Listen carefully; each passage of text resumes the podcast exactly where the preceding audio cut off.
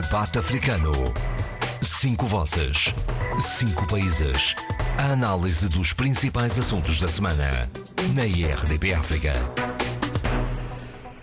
Vivam as fotografias da chegada de Marcelo Rebelo de Souza a Bissau à noite, pendurado no estribo do Mercedes blindado com uma longa caravana automóvel por trás, a acenar aos milhares de pessoas na avenida que liga o aeroporto ao centro da capital guineense, confirmam aquela velha máxima que uma imagem vale mais que mil palavras. Alheio à pandemia, Marcelo distribuiu abraços, fez selfies, deixou recados e defendeu a pluralidade de opiniões e lembrou que os políticos ocupam os cargos provisoriamente. Saiu Marcelo, chegou Evaristo Carvalho, presidente de São Tomé e Príncipe, para uma visita de quatro dias, com passagem a título privado pelos Bejagós. Bissau abre-se à diplomacia e às relações externas, diz a Ministra dos Negócios Estrangeiros, Suzy Barbosa. Vivam! Este é o debate africano com Sheila Khan, Abílio Neto, José Luís Ofer Almada, Adolfo Maria e Eduardo Fernandes. Eduardo, vamos lá uh, começar por aí e vamos descascar esta visita intensa de pouco mais de 24 horas de Marcelo Rebelo de Sousa a Bissau. Uma visita caracterizada uh, pelo pela maneira de ser do Sr. Presidente da República, uh, Marcelo Rebelo de Sousa, uh, que espalhou de facto, uh, digamos, a sua, a sua imagem tão característica de abertura, de, de, de um abraço coletivo, muito que, que, agradou bastante à, à, população da cidade de Bissau. nós vimos a multidão que, se, que encheu a, a, a estrada do aeroporto a, ao centro da cidade para ovacionar o Sr. Presidente da República Portuguesa. E, e, e isto é uma das características, uma das marcas do, do professor Marcelo Rebelo de Souza. Portanto, uh, acho que também recebeu o carinho uh, da população uh, da capital da Guiné-Bissau, porque de facto encheram as ruas e certamente ficaram encantados com essa presença uh, do seu Presidente da República de Portugal e a sua maneira aberta, cordial, que, que demonstrou Uh, ao longo do percurso entre o aeroporto e o centro da capital. Que surpreendeu claramente, surpreendeu claramente as autoridades uh, guineenses, particularmente o Corpo de Segurança, uh, que de, segurança, repente ficaram exato. ali um bocado atrapalhados. Exato. Digo eu, atrapalhados já... é uma forma de expressão, está claro. Sim, sim. Não, mas isto é uma característica do, do, do, professor Marcelo Rebelo de Souza e, e, e há que lidar com, a, com essa realidade. Felizmente, estamos num país é, que não, não, tem, não, não há grandes sinais de violência uh, nesta, em, em, matéria de, de, de recessão de, de, chefes de Estado, de políticos, uh, nomeadamente, uh, neste caso concreto, do, do, do professor Marcelo Rebelo Souza, que ainda por cima gosta do, de banho de multidão. Claro. E eu, eu, eu retiro aqui o termo atrapalhados porque eu sei que os, os, agentes de segurança nunca se atrapalham. Mas a, verdade, mas, a verdade, eh, mas a verdade é que não é habitual, particularmente em África, esta proximidade, tão, esta coisa tão junta de, de líderes, uh, uh, presidentes, uh, líderes máximos com a população assim, população. cara a cara, braço a braço. Não, exatamente. É, é, isso quase que me apetece dizer: quem não deve, não teme o Sr. Presidente da República Portuguesa, portanto, é uma pessoa aberta, não é? Todos conhecemos pelos seus selfies, pela, eh, pelo, pela, eh, pelo contacto que tem diretamente com a população, e isso é extraordinário. Uh, e, e, eu gostaria aqui de citar uma frase do professor Marcelo Rebelo Souza eh, relativamente ao continente africano, que é, é, é uma, foi uma expressão que eu achei interessante, não é? A África ou se gosta ou, ou não se gosta. Exatamente. E ele, felizmente, gosta. Ah, isto é extraordinário. Portanto, ele conhece bem o continente africano e, e, e tem e é consequente né, né nessa, nessa amar o, o, o, a África e, portanto, revela como sempre, não é? com os braços abertos eh, para, contactar, para contactar diretamente a população, como aconteceu ah, nos 8 quilómetros que separam o aeroporto de Bissau Muito bem. ao centro da cidade. Isto, isto é a forma. E relativamente ao conteúdo? Agora, o conteúdo não. Já lá vamos, Sheila. Já está aí danadinha. Já vai, já vai. Não, não, estou bem, bem disposta a ouvir as- a alegria que vai nas, nas palavras e no tom de voz do Eduardo. Então siga. Não, quer dizer, o, o- não, isso é importante, não é? Ah, A, a questão, a questão, o seu, o seu professor Marcelo Rebelo de Souza, dentro dessa sua, ah, digamos, seu, ah, digamos, o seu espírito popular, né, de- de- do contacto direto com as massas, ah, a verdade é que ele não deixa de, de, de, de- de mandar, de dizer as suas mensagens. Ele diz, não é? Ora, vamos a elas. Possivelmente não, não será, não, é como não pode ser mesmo, né? não vai dizê-lo publicamente, mas ele, ele sabe muito bem eh, passar a mensagem que deve ser passada. Mas é? ele publicamente de- deixou alguns, alguns recados. Eu, eu retive este da provisoriedade, passa a expressão, Sim. dos cargos políticos. Exatamente, muita gente esquece que é, que é transitório, sabe? Hum. Isso, isso, isso é uma boa mensagem, não é? Eh, portanto, o cargo político é sempre transitório. É, poderá durar um- uns 3, 4, 5 anos, mas depois ou é reeleito ou, ou novamente a, a escolha, ou então, pronto, eh, volta, a, volta tudo à primitiva, não é? Também disse, quando visitou e inaugurou a delegação da RTP em Bissau, eh, e aqui citado pela agência Lusa, ele disse que é muito importante a liberdade de imprensa. Ah, sem dúvida, sobretudo quando eh, vários países combatem e de forma, e de forma enfim, até- por vezes até violenta, violenta, a liberdade de imprensa, não é? E quem paga são normalmente os jornalistas, não é? E, e- e- e como nós sabemos, E no caso da. Guiné-Bissau são públicos as agressões eh, contra jornalistas. Foram públicas, estão fotografadas, estão mais que e registadas. os órgãos de, de comunicação social. Nós não nos podemos eh, esquecer do caso da Rádio Capital, não é? Exatamente, muito bem. Exato. Então, então de- haver- haveria alguma mensagem que o Eduardo destacaria desta, de- desta, desta passagem de pouco mais de 24 horas de Marcelo Rebelo de Sousa em, em, em Bissau? Por exemplo, ah, ele foi agraciado com o colar ah, com a mais alta ah, condecoração do Estado Amiga. Cabral, não é? Sim, senhor. Mas é Exatamente. merecida no seu ponto de vista, imagino. Não, sem dúvida nenhuma, sem dúvida nenhuma. Não, e eu volto a repetir, quando o, Sr. Presidente da República Portuguesa, Marcelo Rebelo, professor Marcelo Rebelo de Sousa, diz que a África é um continente que ou se gosta ou não se gosta. E ele, felizmente, é daquelas pessoas que gosta. Exato, já disse. E, Bom, e é preciso nós- compreendê-lo, não é? É, é preciso compreendê-lo. Se nós eh, analisarmos o percurso de vida do seu presidente Marcelo Rebelo de Sousa, vemos que ele tem uma grande experiência africana. Passou uma, uma parte eh, importante da sua vida em Moçambique. E depois, é? como, e depois, como professor de Direito, eh, viajou por várias capitais dos PALOP, na- na- enfim, como, como professor eh, como professor e inauguração, inclusive, de, algum, de Da Faculdade de Direito de Bissau, por não é? E, e, portanto, o Sr. Presidente da República Portuguesa conhece muito bem a realidade africana por experiência própria, de uma vivência num dos, num dos palopes, que foi Moçambique, mas depois conhece praticamente, e julgo que conhece todos os cinco palopes. Uhum. Não, é? não tenho dúvida nisso. Disso, não é? Sheila, bo- Ah, viva! Bom dia.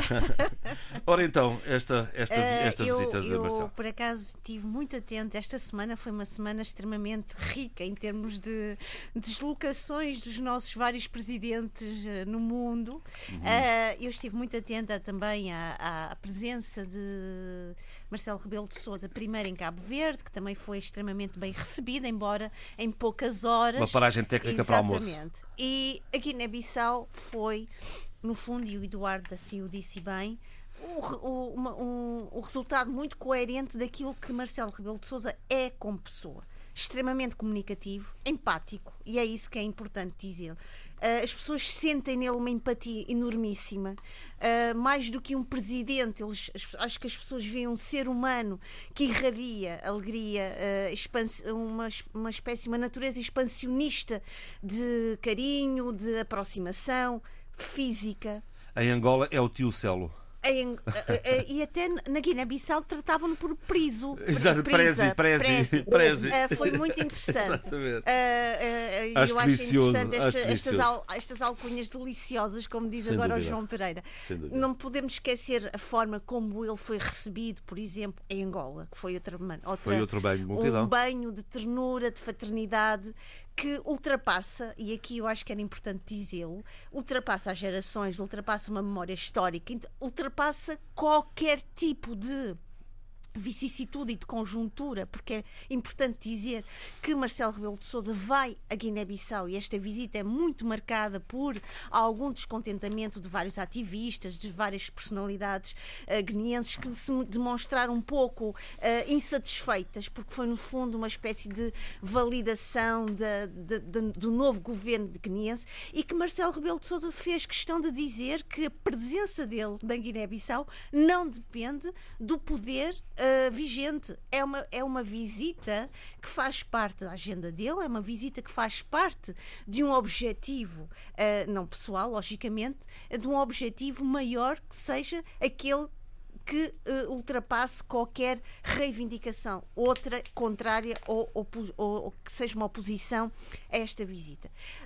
Interessante, eh, muito interessante o discurso que Marcelo Rebelo de Sousa faz, eh, que vai muito, a mim parece, e não sei se eh, o João, o Eduardo e o Abel tiveram a oportunidade de escutar o discurso que Marcelo Rebelo de Sousa eh, tece no dia de 25 de Abril. É um discurso extremamente rico, Falámos dele aqui no debate, de Uh, resto. uh, uh, eu ouvi-o e vou usá-lo para mim como investigadora, porque uh, merece realmente uma análise muito aprofundada. E eu acho que há uma reflexão contínua desse Ora, discurso exatamente. naquilo que ele disse quando esteve na Guiné-Bissau. Uma visão extremamente eh, que eh, aborda de uma forma subtil e elegante, com muita lisura, eh, o passado, transformando num presente que ele procura ser equilibrado, ponderado e equitativo, nomeadamente quando diz que tanto os, port- os portugueses, tais como os, tanto, tanto como os guineenses, há boas pessoas e más pessoas, há bons passados e maus passados, e portanto eh, é interessante esta avaliação, uma nova avaliação de uma memória histórica que engloba, logicamente, inclui a Guiné-Bissau, e eu acho que ele foi extremamente hum, eh, inteligente, é essa a palavra, na forma como foi eh, eh, refletindo no passado e presente da relação entre Guiné-Bissau e Portugal, tecendo algumas considerações, logicamente, mas eh, foi tecendo estas con- considerações sem colocar diretamente o dedo na ferida, sem ser insultuoso e sem deixar nenhum tipo de eh, presente eh, eh, envenenado à sua saída. Acho que Marcelo Rebelo de Souza é e vai deixar um, um registro eh, original e singular nas histórias não só dos presidentes da República Portuguesa, mas também na relação de Portugal com os seus países dentro desta lógica de Palopes, da lusofonia. Porque ele, de certa forma, sem ahm, desmentir ou sem ir contra o, o legado dos seus outros. Sem ah, apagar a história. Exatamente. Ele está, nesta, acho eu, neste momento, a abrir uma janela procurando legitimar outras vozes, outras narrativas, e eu acho que essa janela, mais uma vez, foi aberta de uma maneira que eu me pareceu ímpar, muito original e até emotiva, que tem muito a ver também com o seu percurso, ah, no discurso de 25, do 25 de Abril. E que eu ac- acho que ah, é importante ir lá buscar as raízes que vão sendo ramificadas à, à medida que ele vai falando e distribuindo esse, esse pensamento por outras geografias e outras cartografias da língua portuguesa. Sim, senhor, uma muito boa análise. Sim, senhor, já, já vamos dizer, Luís. Uh, Abílio, depois de, depois de Brissau, chegou, uh, depois de Marcelo, chegou Evaristo Carvalho. Antes disso, falei, pedi aqui ao Zé Luís uh, uh, que comentasse esta, esta, esta visita, até porque Marcelo Rebelo Sousa parou durante quatro horas na cidade da Praia para um almoço com o Presidente da República. Sim, sobre, sobre a paragem, o trânsito, né? ou a visita oficial a Cabo Verde, tinha já falado no programa anterior e que reflete essa vontade de passar por Cabo Verde, reflete a excelência das relações entre Portugal e Cabo Verde e a excelência das relações pessoais né? entre o Presidente da República Portuguesa e o Presidente da República de Cabo Verde. A, a Malta, a gozar, até diz que Marcelo Rebelo de Sousa quase é vice-presidente de Cabo Verde e Jorge Castro Fonseca vice-presidente de Portugal do ponto de vista simbólico. Já houve casos. Sabe, o Cromá, por exemplo, foi co-presidente da República da Guiné-Conakry, da Guiné, uhum. quando lhe deram o golpe de Estado. Não é? Bom, mas não é o caso. Mas não é o caso, não. Isso é, é só, uma, uma brincadeira. Exatamente. Mas quanto à, quanto à visita à Guiné-Bissau, eu, quando vi aquela multidão, eh, confesso que me lembrei um bocadinho só, e depois vou fazer o paralelo, da visita de Marcelo Caetano e de Américo Tomás, portanto, a Cabo Verde no tempo colonial. No tempo colonial. Quer dizer, eh, no tempo colonial havia esse hábito, ou até visita de, do, de Spínola, que era já governador da Guiné e comandante-chefe militar na luta contra, na guerra contra o PIGC.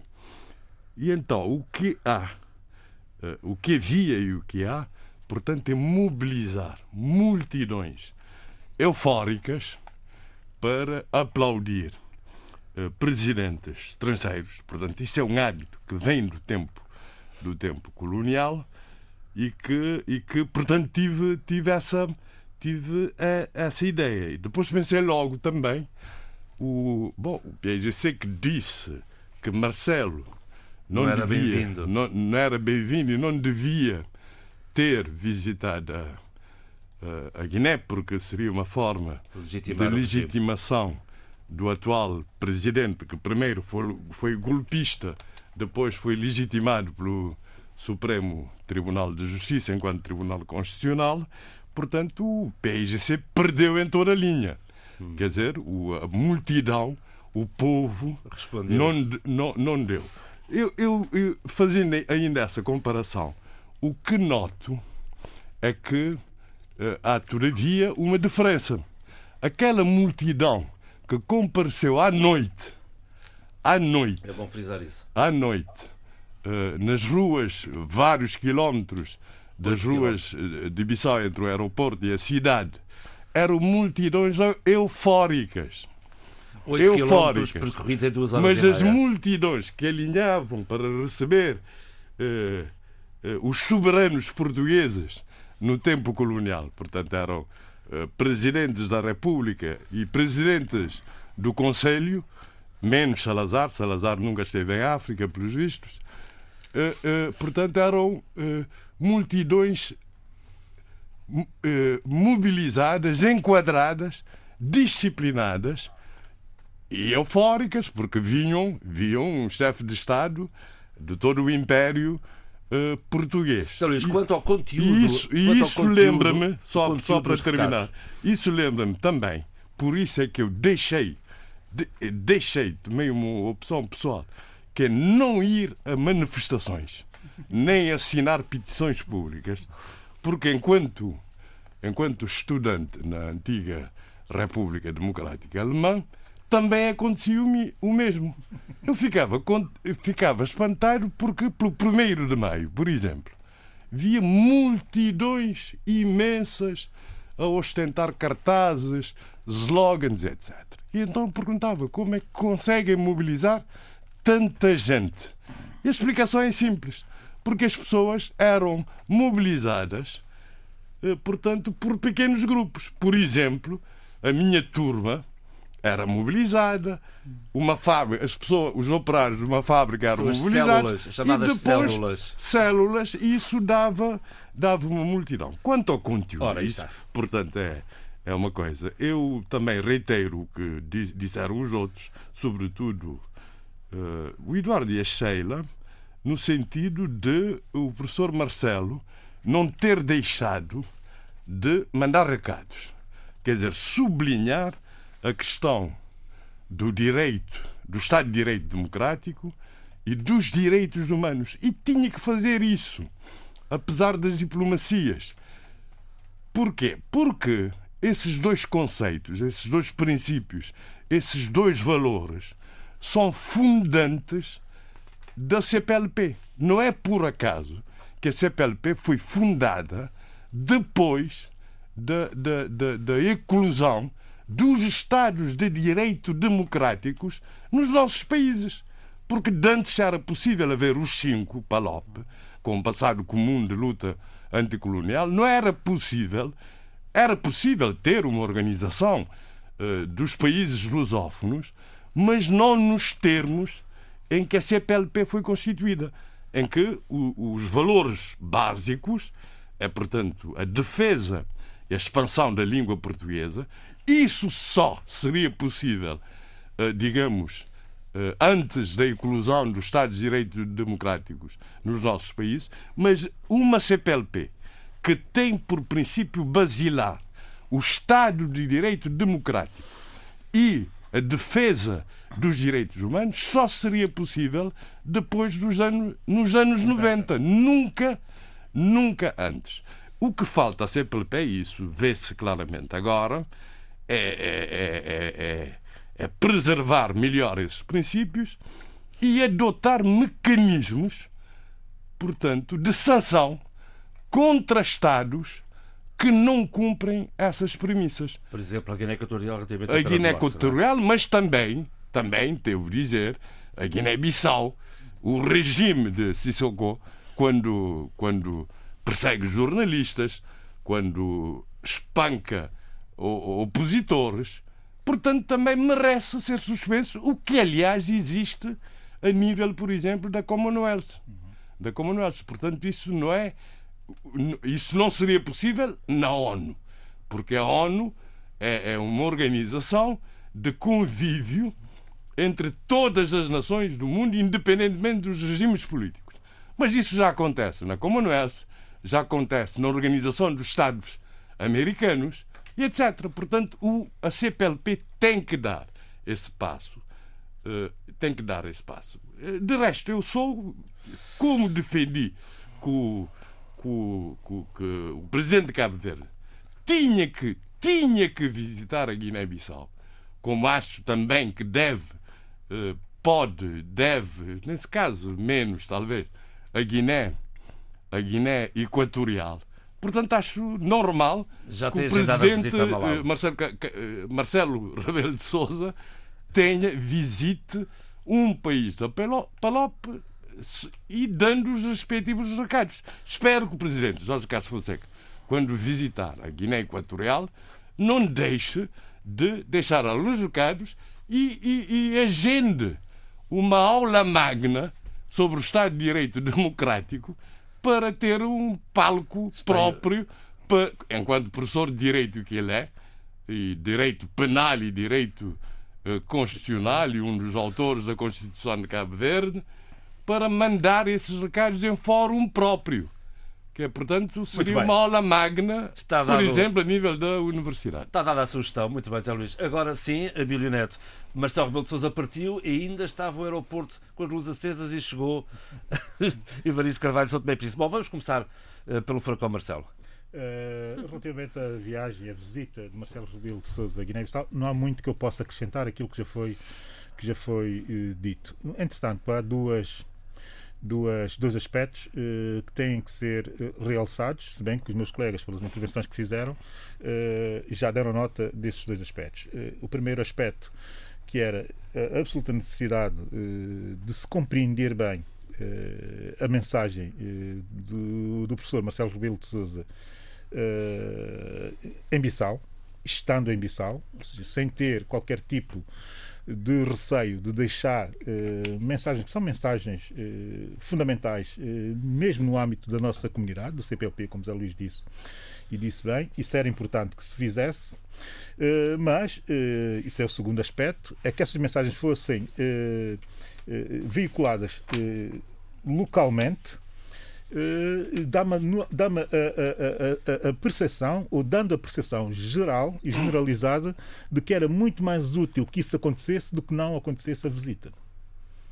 Isso eu acho que é muito importante. Quer dizer, a visita tinha é mesmo que acontecer para que a mensagem fosse dada eh, local, localmente. E não te esqueças do encontro que o professor Marcelo teve com, com todos os partidos da oposição. Exa exatamente. Para esse ouvir era, os seus pontos de esse vista. Era o segundo, é esse era o segundo aspecto, que era o aspecto fundamental. Quer dizer, eh, convidar e ouvir todos de forma uh, igual dá também nota da importância do, do pluralismo democrático, ou do pluralismo dentro da democracia que existiu uh, e que tem que existir uh, num país uh, da CPLP, num país a visitar por Marcelo Rebelo de Sousa. Se não for assim, ele tem que deixar claro e, e, clara a sua posição relativamente àquilo que é o pluralismo democrático. O que poderá vir a acontecer em termos de, de, de, de, disparidade se ele visitar a Guiné Equatorial, enfim, que acabará por acontecer mais tarde ou mais cedo. O terceiro aspecto que tem que ver também com o facto de saber quem foram os perdedores e os ganhadores dessa visita. Não é? e, o, e, o, e o Zé Luís, com a maior franqueza e com a maior eh, nudez, expôs o PIGC. Claro.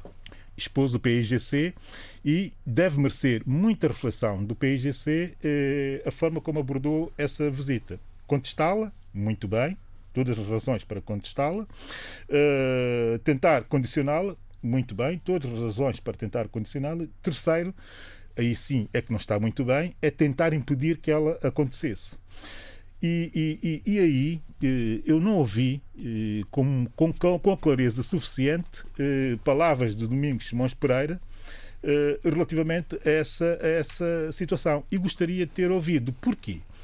Porque no meio disto tudo, na visita de Marcelo Rebelo de Sousa, a casa, a casa, que é a mesma casa da democracia, que é o Parlamento guineense, que é provavelmente o elo mais fraco de toda a democracia guineense, porque é a única instituição no país. Isso tem que merecer reflexão, tanto dos analistas como dos próprios políticos guineenses.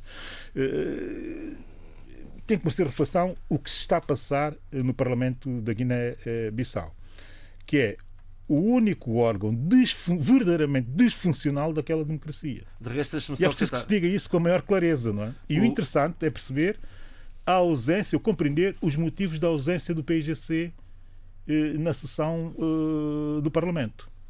Eu tive a informação, espero não estar errado, espero que, até que me corrijam, se, se isso confirmar que o PIGC não esteve na sessão parlamentar, eh, isso tem que Para ser... a aprovação do Orçamento Geral do Estado. Não, a sessão, a sessão de honra eh, que foi dedicada a Marcelo Rebelo de Souza. Ah, está bem, mas também não, não participou na, na, no, na aprovação do OGE. Bem, estamos isso, a falar da, isso é outra coisa. Da, da, não, mas, isso, mas isso, é, é, o que o Eduardo acabou de dizer tem tudo que ver com aquilo que eu disse relativamente à instituição do Parlamento. Só confirma, do Parlamento. Só confirma o que, eu, o que eu acabei de dizer. E isso, sim, tem que merecer alguma profunda reflexão dos guinenses, sobretudo dos analistas, porque eu estou a ver muita análise uh, a viagem de Marcelo Rebelo de Sousa, tanto na Guiné-Bissau como em Portugal. Em Portugal, uh, tem que deixar essa nota, que é uma espécie de farpa, nunca existiu a Guiné-Bissau para nada, a não e agora ser, a gente fala... a, claro, a não ser para as apreensões e uh, de drogas sangue, e, e quando há sangue. não deixe quando apreensões de drogas e tentativas de golpe de Estado, aí sim a Guiné Exatamente. é notícia, mas tentar ter uma constância de mediatização da Guiné-Bissau como problema ou como problemática não existe. Portanto, também tem que deixar essa farpa a, a, ao mediatismo e, opini, e, ao, e opinismo português. Bem metido, Portanto, não gosto também que se faça o aproveitamento o circunstancial e malicioso em alguns aspectos eh, da realidade da Guiné-Bissau. Essa nota eu tenho que deixar. A segunda uh, nota, e termino já e muito rapidamente, que tem que ver com uh, as questões internas. A partir desta visita, vai ser interessante perceber que discurso interno terá o PIGC. O PIGC é um, país, é é um partido estruturante, é um partido estrutural também, e é preciso que ele diga uh, com clareza o que pretende fazer a partir de agora.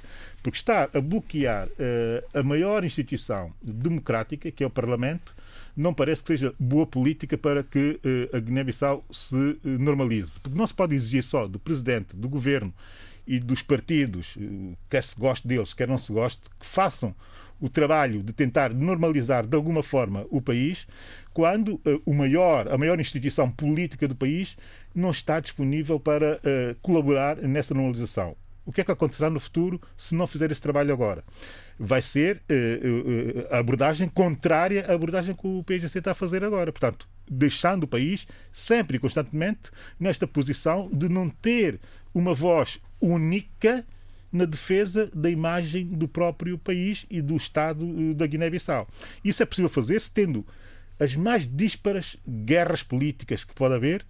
O, que, o que é interessante na democracia é que isto tudo é possível fazer-se eh, de forma uh, simultânea. Como eu disse, era perfeitamente possível questionar uh, uh, o momento da visita do Marcelo Rebelo de Sousa, era perfeitamente possível tentar impedir até essa, essa, essa visita. O que não era possível é estar fora do arco do formalismo democrático, e eu sublinho a palavra formalismo democrático, num momento deste que era um momento crucial para a Guiné-Bissau. Muito bem, partiu Marcelo, chegou a Evaristo. Eh, e, e desta visita que fizer? Num outro registro, eh, uma, uma visita de despedida eh, do presidente Evaristo de Carvalho, claramente uma visita de despedida do seu mandato, e eu devo dizer que estou a gostar muito de, do discurso que ele tem tido na Guiné-Bissau. É um discurso que não é mobilizador como o Marcelo, não podia ser, enfim, pelas características é pessoais e até pelo impacto dos próprios países. Né? Na Guiné-Bissau, um bloguista, um blogger muito conhecido e que é meu amigo, até nos considerou como dois armazéns de cacau no meio do Atlântico, não é? Uh, uh, portanto, é isso que São Tomé e Príncipe é, uh, ilustrando aquilo, usando a imagem usada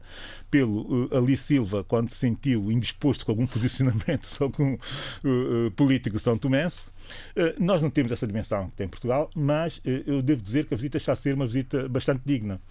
Digna porquê? Porque Ivaristo Carvalho está a dar uma nota, e esta leitura não está a ser feita pelos guinenses, porque, enfim, existe essa coisa em África dos países pequenos. Nunca se deve olhar para os exemplos dos países pequenos, deve sempre olhar para os exemplos dos países eh, que vivem da economia, da base da economia das indústrias extrativas, porque esse é o nosso entendimento daquilo que é riqueza. Né? Riqueza é quem tem, quem tem eh, eh minerais, quem tem eh, petróleo. Quem... Portanto, nós temos ainda essa compreensão básica do, do, da, exemplaridade, da, exemplaridade, A verdade é que a visita do Ibristo de Carvalho uh, é tranquila, é calma, sempre a fazer uh, apologia da diversidade política e do pluralismo democrático, sempre a fazer apologia no seu tom monocórdico, uh, a fazer apologia do respeito pelo outro e de coisas que são princípios básicos de convivência uh, democrática. E isso deve ser, uh, evidentemente, ouvido e deve calar uh, no interior dos democratas guinenses. Portanto, nessa perspectiva, eu acho bem e estou a gostar da visita conforme ela está a ser feita. Segundo, tínhamos que formalizar uma série de acordos, que são acordos que a CPLP exige que o façamos, e achei que foi um bom momento para ir a Guiné-Bissau e exatamente dar nota também dessa confluência de interrelações que existem dentro uh, da CPLP. Terceiro, só tem pena que não se desse a grande relevância ou, ou, que se criasse aquele grande momento da visita. E eu acho que o grande momento da visita teria sido, e sou eu que tenho essa perspectiva histórica das relações entre povos, seria ter convidado o José Frete Lauchong, uh, para uh, a visita e que o Estado da Guiné-Bissau, enfim, que não tem medalhas da Mica Cabral para distribuir por todos, e muito menos para um país tão pequeno quanto São Tomé e Príncipe, ou para um presidente de um país pequeno como São Tomé e Príncipe, mas que se otorgasse a, a, medalha a Mica Cabral ao seu amigo José, José, José Freto Lauchong. Muita gente desconhece o papel uh, de José Freto Lauchong na luta uh, de libertação da Guiné-Bissau e de Cabo Verde, mas foi ele o primeiro a fazer aquisição de equipamento militar para a luta militar que se estabeleceu eh, eh, na Guiné-Bissau. Foi ele quem coordenou toda a logística para manter essa possibilidade a partir do porto de Marselha para que as armas chegassem a guerrilha no terreno. Foi ele que arriscou a sua vida, arriscou a sua profissão, arriscou a estabilidade da sua família para que o PGC pudesse iniciar a luta armada na Guiné o que contribuiu para nós todos. E está lá, está claríssimo no livro de Aristides Pereira, eh, que dá grande importância à ação de José Freire Lauchong. Portanto, não são todos São Tomés que pedem uma medalha a Mico Cabral, mas seria, eh, enfim, de grande visão histórica, uma coisa que eu já percebi que também não existe muito na Guiné-Bissau, essa é outra farpa que eu tenho que deixar, mas teria sido muito interessante convidar o José Frete Lauchong para esta, para, para, esta, para esta visita e otorgar-lhe a medalha a Milka Cabral.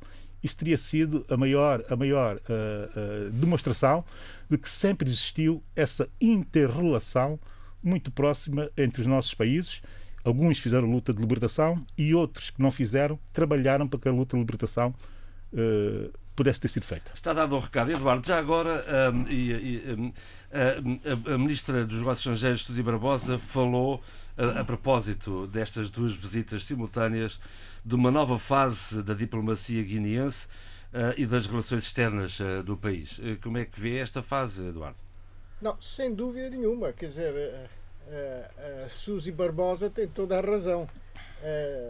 depois de uma visita tão esplendorosa como foi a de o professor Marcelo Rebelo de Souza, segue-se a do presidente da República do país irmão, que é Santo Tomé e Príncipe. Portanto, eu acho que essas duas visitas uh, engrandecem, engrandecem bastante o papel uh, da nossa, da nossa, dos nossos negócios estrangeiros, né? da nossa cooperação internacional. E, portanto, a, a ministra Suzy Barbosa está de parabéns, porque, de certa forma, como ministra dos Negócios Estrangeiros, tem certamente que a sua mãozinha está, uh, digamos, na coordenação destas duas visitas. Disse que tem, tem... Suzy Barbosa disse que tem, senti... tem, tem recebido uh, pedidos de outros países para visitar a Guiné-Bissau. Uh, isto é um bom sinal, digo eu. Não, é, é um belíssimo sinal. É um belíssimo sinal num, num momento em que, em que o continente africano está a viver uma situação bastante crítica. Uhum. Não sei se, se os meus companheiros seguiram a, a, a, mini cimeira, que devia ser uma verdadeira cimeira. E dela falaremos na segunda parte. Sim. Ah, bom. Então, se calhar podíamos, podíamos, não sei se. Até porque. Até falar já. Não, não, não podes falar já, porque na semana passada foram comentadas aqui, no debate africano, decisões tomadas pelo Ministro das Finanças da Guiné-Bissau, João Fabiá, que o próprio contesta e desmente. Prevaleço da presente para apresentar um protesto veemente as recentes afirmações e comentários veiculados no último programa do debate africano pelo comentador Eduardo Fernandes, difundido nas emissões da RDP África nos dias 14 e 16 de maio últimos. Com efeito, dirigindo-se à minha pessoa, o Sr. Eduardo Fernandes proferiu declarações falsas e inexactas que cumpre corrigir. Essas inverdades, que podem ser facilmente demonstradas, tem a ver com as seguintes informações veiculadas. Que o Ministro das Finanças, João Fadiá, nomeou seu filho para o cargo de Diretor-Geral das Contribuições e Impostos. Que o Governo apresentou uma queixa-crime contra um dirigente sindical por causa das sucessivas greves promovidas por este. Que o Ministro das Finanças, João Fadiá, afirmou que o Sr. Júlio Mendonça padece de problemas de sanidade mental. Quanto à primeira informação, ela é falsa, porquanto Desde que tomei posse como Ministro das Finanças em março de 2020, os diretores gerais da Direção-Geral de Contribuições e Impostos, por mim propostos para serem nomeados para o referido cargo, que deve ser por deliberação do Conselho de Ministros, o Ministro não nomeia o Diretor-Geral, foram os senhores Vincent Mendes, que mais tarde foi substituído por um senhor Mohamed Baldé e atualmente também substituído por senhor Gino Mendes. Como facilmente se demonstra, nenhum desses senhores tem o apelido Fadiá. Contudo, fiquei estupefacto ao ouvir o comentador Eduardo Fernandes a usar dessa falsidade para fazer juízos de valores contra a minha honra e dignidade moral, integridade moral, pois qualificou tais inexistentes atos como cobertos de nepotismo, faltando tristemente à verdade. Relativamente à segunda informação, não existe nenhuma queixa apresentada pelo governo, que eu saiba, né, contra o secretário-geral da ONTG Central Sindical. Existe sim uma queixa-crime apresentada pelo cidadão João Alage Mahmoud neste caso eu mesmo, contra o Sr. Júlio Mendonça, que no dia 6 de maio, promoveu uma conferência de imprensa na qual proferiu graves acusações contra mim que colocam em causa a minha integridade moral, honra e dignidade. E como creio estar a viver num Estado de Direito, recorri às instâncias judiciais para que a justiça seja feita. Outro sim, o Sr. Eduardo Fernandes, aliou-se às acusações proferidas pelo Sr. Júlio Mendonça, segundo as quais o Ministro das Finanças afirmara que ele, Júlio Mendonça, padece de problema de sanidade mental. Mais uma vez, sem qualquer fundamento, o Sr. Eduardo julga e condena um ato que é inexistente. Não sendo a primeira vez, continuo a seguir atentamente, mas sempre com estupefacção, o programa de debate africano nas ondas da RDP África, em que o comentador, no caso vertente Sr. Eduardo Fernandes, se presta de forma reiterada ao seu exercício preferido de vergonhosamente desinformar sobre o seu suposto país, faltando constantemente e tristemente a verdade, e no último programa recaiu sobre a minha pessoa e um dos meus filhos, que nem um nome conhece, pois, caso contrário, te havia mencionado. Ao que parece, pelas evidências do seu comportamento, o Sr. Eduardo Fernandes tem utilizado o programa de debate africano da RDP África para, em vez de retratar a realidade dos factos que ocorrem no nosso país, deliberadamente servir-se do programa para cumprir uma agenda pessoal, quiçá avançado por seu círculo de interesse, não se coibindo sistematicamente de faltar à verdade, de turpar os fatos e denegrir de forma irresponsável e leviana todo o esforço que tem sido feito para resgatar o nosso país, em particular das ações feitas e empreendidas pelo pelouro que eu dirijo. Como cidadão deste país, noto que o Sr. Eduardo Fernandes, ilustre comentador do debate africano, devia ser, era sim, dar o devido valor aos recentes esforços e conquistas conseguidas na semana em que ele fez aquelas afirmações que são realizações que têm sido alcançadas no país pelas novas autoridades e, para citar apenas alguns exemplos, sublinharia a retoma das negociações com a FMI com vista ao estabelecimento de um programa de, de cooperação a curto prazo. Esse programa financeiro, que todos sabemos, teve suspenso desde o ano 2018. Com esta instituição de Bretton Woods, nós conseguimos apoios eh, em janeiro de 20 milhões de dólares, 50% da nossa cota, para fazer face ao Covid, isto baseado na performance da nossa gestão e numa situação em que o país não tinha programa. Também de sublinhar o apoio orçamental francês, que assinamos na semana passada, e de valor de um milhão e meio de dólares, que veio, aconteceu depois de largos anos de suspensão das ajudas ao país. Por outro lado, o Sr. Eduardo Fernandes devia assumir uma atitude mais pedagógica, a meu ver, e menos especulativa. Sendo tal indivíduo useiro e viseiro, o Sr. Eduardo Fernandes tem incutido nele um espírito maléfico de desinformar, traduzir atitudes sistemáticas de denegrir e fazer desmerecer o esforço e realização empreendidos no país. As inverdades veiculadas no referido programa acabaram por induzir os demais comentadores do painel numa abordagem deturpada da situação que as torna gravíssimas e atentatórias ao meu bom nome, do membro da minha família e da gestão do pelouro que dirijo no atual governo. Muito obrigado. www.rtp.pt rdpafrica é por aqui que pode continuar a seguir o debate africano em podcast a qualquer hora, sempre na RDP África. Vamos então à Cimeira uh, de Paris. Sheila, vou começar por si justamente. E, e, e, neste particular, começar pelos encontros bilaterais que foram mantidos tanto pelo presidente moçambicano como pelo presidente uh, João Lourenço. Ah, Bom, claro, com Emmanuel Macron, com António Costa e com outros. Uh, com, com, vários outros. Sheila, faz favor. Vou... Conseguem-me ouvir, certo? Perfeitamente. Ah, eu vou seguir aqui uma frase que o Abilo disse e não vou. E vou tirá-lo um pouco do contexto sem desmerecer o contexto. Quando ele diz, Abilo, se eu estiver errada, por favor, corrige-me, uh, que a Guiné-Bissau não tem medalhas para destruir por todos. Eu vou tirar a Guiné-Bissau e vou usar esta frase, que eu acho que é uma frase belíssima e muito bem uh, esgalhada, como se costuma dizer na gíria, e, e, e trazê-la para a cimeira de, de, dos financiamentos para as economias africanas que foi uma cimeira importantíssima no caso de Moçambique, e eu vou, eu vou ser muito sincera, uh, trabalhei muito mais o caso de Moçambique, porque é algo que me, me, diz mais, está mais próximo, e claro, aqui também há aqui uma, uma espécie de, de distribuição em termos de cartografias uh, uh, de países. E é uma, foi uma cimeira extremamente ativa, proativa, porque uh, Filipe Nyusi teve não só encontros bilaterais, mas também multilaterais. E que, e que portanto, houve aqui um, um, uma série de reuniões, uma série de encontros que foram importantíssimos, mas aqui era é, relevante dizer o seguinte: Filipe Niusi tinha, pelo menos assim o entendo, uh, dois objetivos na sua carteira.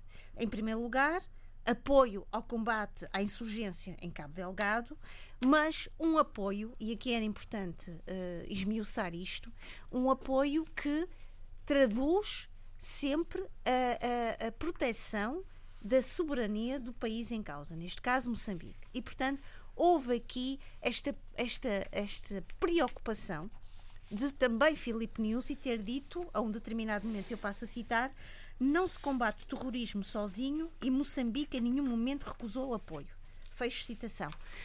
No sentido em que houve realmente uh, reuniões, dessa reunião surgem uh, a possibilidade que é quase uma possibilidade concreta de se enviar uma equipa técnica de apoio logístico a, a, às forças de segurança eh, moçambicanas com determinados métodos, com determinadas lógicas, mas nunca no sentido de sobrepor-se à soberania moçambicana. E eu acho que isto ficou muito claro em toda a postura, em todo o discurso uh, ou, de, ou, mesmo no, nos recados, já agora que estamos com recados, é uma palavra que está tão fértil neste debate, que ficou muito, muito clara.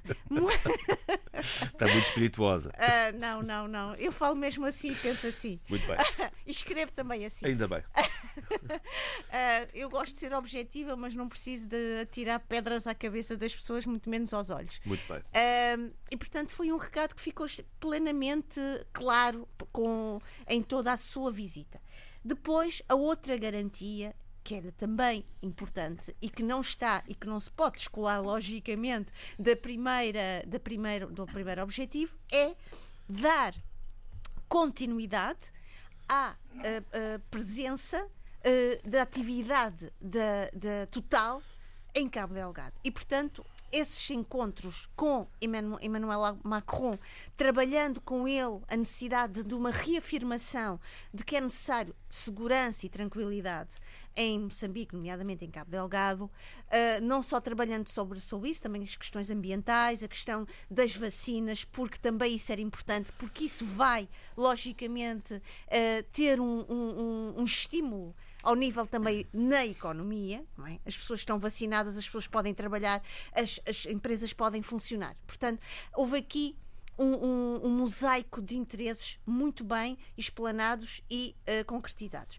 Depois também, uh, certamente, e aí lógico, havia, houve também encontros multilaterais. Encontros esses que a Total assumiu um papel importantíssimo, nomeadamente o CEO da Total veio à televisão e há imensas imagens dele dizendo que a Total uh, dá uma garantia de que se a situação em Cabo Delgado assumir um clima de paz e tranquilidade, a Total retorna a Moçambique com vontade de assumir então as suas, as sua, a sua, a sua objetivo. E os seus compromissos com as pequenas uh, e, e médias empresas não, também. E, e, isso também ficou, e obrigada João, isso também ficou muito claro quando há também vontade da própria Total de uh, compensar compensar pequenas e médias empresas ao nível de, de, de uma espécie de prejuízos económicos que isto trouxe. Reais, uh, reais. reais. exatamente. e, e, isto foi em catadupa, não é? Pronto, isto, falando em tsunami, isto foi um verdadeiro tsunami para várias pessoas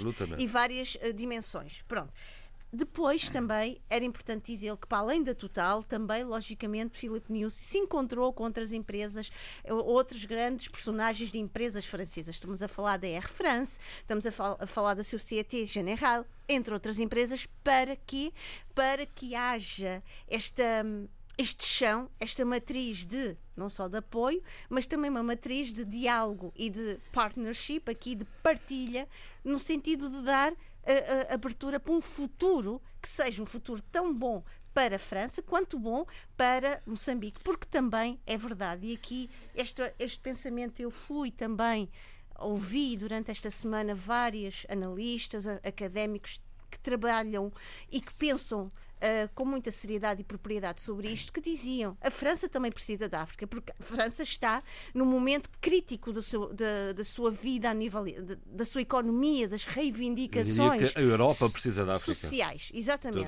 Exatamente. Portanto, não vamos aqui. E houve uma coisa que eu vi. Uh, eu não vou aqui. Eh, vi uma, um verbozinho que a mim me deixou um, um pouco no, nos meios de comunicação, que foi no sentido de, de dar aquela ideia de os países africanos vão, uh, acorrem à cimeira.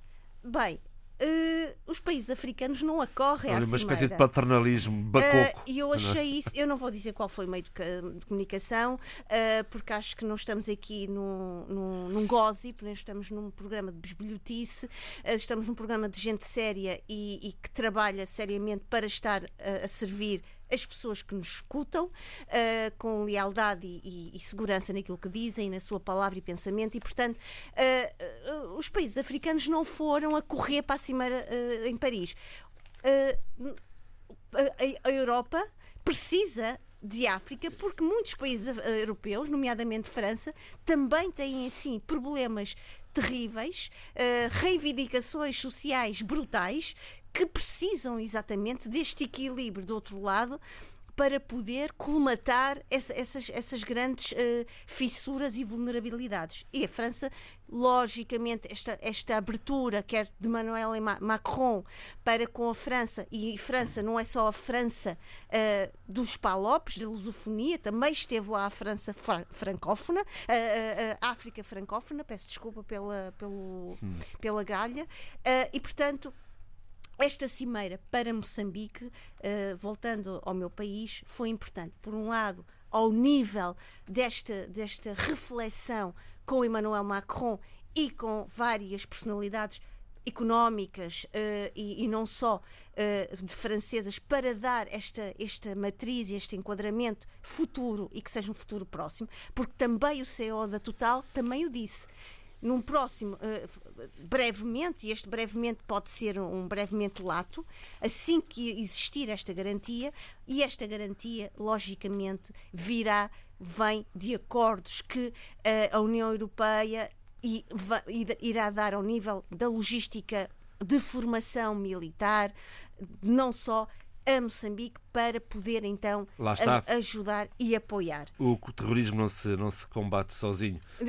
Exatamente. Pronto. Depois era importante também dizê-lo que ao nível multilateral uh, Filipe Nyusi encontrou-se com vários uh, uh, presidentes, presidente, o, o ministro uh, António Costa, que esteve também nesta cimeira, não nos podemos esquecer que também Portugal, neste momento, é uh, presidente ao Conselho.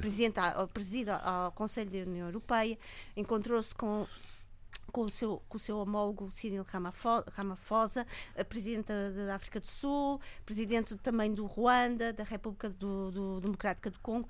Também encontrou-se, isso é importante, com o diretor de operações do Banco Mundial, que veio dizer que o Banco Mundial não vai abandonar Moçambique. Portanto, há aqui Uh, no horizonte várias, uh, várias avenidas que se, se, a coisa se concretizar, logicamente, e esperemos que se concretize a um, a um ritmo uh, bom, a um ritmo saudável e a um ritmo sem percalços, algo interessante pode acontecer, não só para Moçambique, como para a França, como também para todos os outros elementos europeus que estejam Sim, à volta. E como, para... Diga, diga. Não, e queria também dizer o seguinte: é que também há, houve também aqui uma importância do Banco, do BAD, do Banco Africano para o Desenvolvimento, em dizer que quer contribuir com uh, investimento para a produção de vacinas. E nós sabemos que isso é essencial para as nossas economias africanas, essencial para a nossa população que precisa uh, urgentemente deste, desta, desta, deste punhado de esperança e de sobrevivência. Portanto, eu acredito que Filipe Niusi regressou já uh, e regressa já com uma agenda uh, bem ativa, porque teremos pouco, daqui a pouco tempo o, o, o Comitê, o Comitê Central, Central da, da Frelimo, uh, e portanto uh, Filipe Nuzzi tem aqui já na sua bagagem muita informação, muito, muita, muito, muito alimento para ser digerido dentro de si como presidente, mas para fora de si para a sua população e também para, o seu, para toda a sua agenda política que Moçambique vai precisar neste momento de escutar e de ouvir. De resto, o Comitê Central da Frelimo já, já fez saber que a liderança de, de não, vai estar em não causa. está em causa não, naturalmente. Nem estará, nem vai ser discutida. Não também. é desta. Muito bem. Uh, também encontros bilaterais com Angola. Infelizmente, o Adolfo Maria não nos pode acompanhar neste programa, mas o Abílio também acompanhou atentamente esta semana. Aliás, como de resto o Eduardo, já lá vamos, Eduardo, mas vamos aqui aos. Um, uh, Abílio, aos encontros bilaterais de Angola, de João Lourenço, tanto com Emmanuel Macron como com António Costa. O que é que destaca destes, de, destas, destas reuniões? Eu, se calhar, acabaria ou acabarei por destacar o geral. e quando eu digo destacar o geral, é destacar os compromissos coletivos e que não só os específicos que foram, que foram projetados a partir dessa cimeira. Eh, há uma coisa que eu tenho que dizer, eh, por antecipação, é que mal se deu, ou mal se soube Uh, do que viria aí com a, com a, com a Covid-19, eu fui daqueles que, infelizmente, a África também já tem muita gente a fazer análise de, conjuntura, enfim, análise de risco também, enfim, dentro das diversas análises a, a fazerem-se, que eh, haja um setor forte que eh, posicionou-se no sentido de eh, tentar passar a, passar a mensagem de que mais do que a dívida africana, o que estava aqui em causa era como financiar as economias africanas no pós-Covid. Pós uhum. Porque a questão emergencial a questão emergencial de base, que seria uma resposta global eh, e multilateral, se quisermos, eh, na resolução ou na solução da crise, mais ou menos haveria de ser eh, feita pelos mecanismos que existem dentro das multilaterais e até em relações bilaterais de cooperação internacional.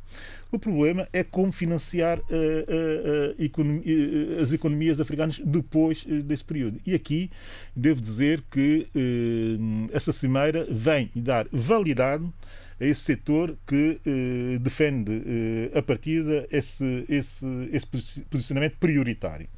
E depois também dizer eh, às pessoas eh, que eh, toda a relação do continente africano não tem necessariamente que ser, e essa é outra farpa, não tem necessariamente que ser eh, acantonada na ideia da França-Africa. Eu sei que fica muito bem com, como, como logo, eh, é um bom logo para é ativismos, é para, para, para, ativismos e para ativistas e, e para o tipo de intelectuais que gostam de viver de logos e não passam dos logos e gostam até também de, de, de estimular algum dogmatismo uh, uh, fechado. Mas a verdade é que a relação uh, com a França ou com qualquer outro país, seja ele potência ou não, seja ele antigo império ou não, tem que ser sempre uma, uma, uma relação de iguais e olhar para o futuro. E essa relação de iguais e olhar para o futuro, eu já vi melhores e bons sinais nesta cimeira. Acompanhei, sobretudo, o facto de, para além dos chefes de Estado, também terem sido convidados uma série de personalidades eh, de grande peso na, na, na reflexão sobre eh, a África e o futuro próximo, não é? Como o Tidjane Tiam, que deu uma belíssima entrevista, diga-se passagem, à TV Sank, que eu aconselho as pessoas a lerem porque está ainda online, e que diz claramente o que era ou a que se ia com aquela cimeira. É preciso lembrar as pessoas que a cimeira chamava-se, ou tinha como título, a cimeira sobre financiamento das economias africanas.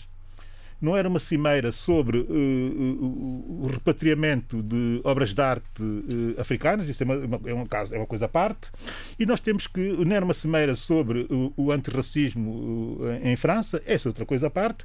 Isto tudo tem que ser discutido, mas aqui essa cimeira, essa cimeira, era uma outra coisa. Essa cimeira era efetivamente sobre o financiamento das economias africanas. E era essa concentração e esse foco que tinha que ser mantido. Isso eu vi e compreendi dentro daquele, dentro daquele, dentro daquele hum, quadro de enquadramento do foco principal e quase que exclusivo uh, da cimeira. Aí sim foi muito boa porque antecipa uma outra componente para além do financiamento que tem que ser eh, negociado com a Europa, que sim já falar da Cimeira eh, África-Europa que vem eh, a partir de em outubro. Isto aqui é uma muito boa antecâmara para o que vem uh, aí a seguir. E é tão boa antecâmara, porque muita gente não percebeu, percebeu ou entendeu que a cimeira seria só exclusivamente de França com a África e não compreendeu que, para além do, dos franceses, estiveram, para além de, de toda a cúpula francesa, cúpula política, estiveram lá esteve lá outra cúpula, ou outras cúpulas também capazes de financiar de resto, uh, o, o pós-Covid na economia africana. Não? É? Vou acrescentar, esteve lá António Costa, já aqui foi dito, era para estar Pedro Sanches, que é a última da hora não pôde ir porque da questão sim. de Marrocos. Esteve Angela Merkel à distância, esteve sim. também António Guterres à distância, quer dizer, os não foi do, uma bilateral França-África. Os países do Golfo estiveram três sim. e muito importantes, porque dois deles são fundamentais para financiar as nossas economias, sobretudo a Arábia Saudita, não é? Uh, uh, portanto, nós estamos aqui a falar de uma cimeira que acabou por ser muito mais Mas multilateral, muito mais multilateral do que propriamente uma cimeira França, França África. Portanto, essas leituras têm que ser feitas, têm que ser mesmo feitas, e eu não posso, de forma irresponsável, uh, olhar para um presidente africano e dizer o que é que ele vai lá fazer a Paris. Não, ele tem que gerir uma economia onde as pessoas estão no limite, onde as contas estão no limite, onde as finanças públicas estão no limite. Não está para dar respostas a dilentatismos uh, intelectuais que não compreendem que há tempo para uma coisa e depois há outro tempo para outra coisa. Não é? Eduardo Fernandes. Exato. Eu gostaria, de facto, de, de lembrar que a avaliação que foi feita das necessidades de financiamento no continente africano foi de 300 mil milhões de dólares para 2025, até 2025.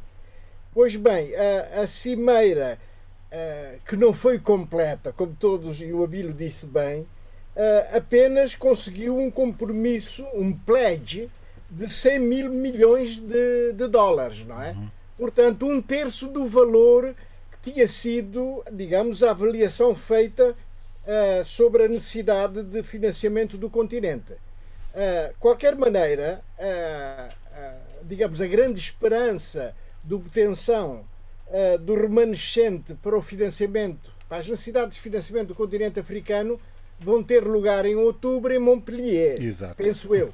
é? E desejo também que, que, isso aconteça, não é? Essa avaliação de 300 mil milhões de dólares uh, para o continente africano é de facto um montante uh, que, se, se, a África conseguir obtê-la, uh, vai dar um grande impulso. E se for bem aplicado, desculpem, essa parte é muito importante.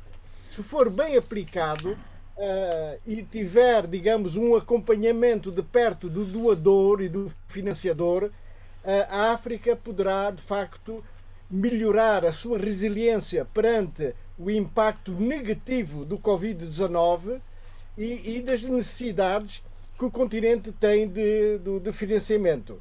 Mesmo que neste momento só tenha havido um compromisso de 100 mil milhões, isso não, não significa que em outubro não se consiga o remanescente para prefazer os Exato. 300 mil milhões, o que será muito bom para, para, para a África. De resto, eu, eu, ontem segui com particular curiosidade uh, e interesse. Já lá vamos, Zé Luís, já lá uhum. vamos.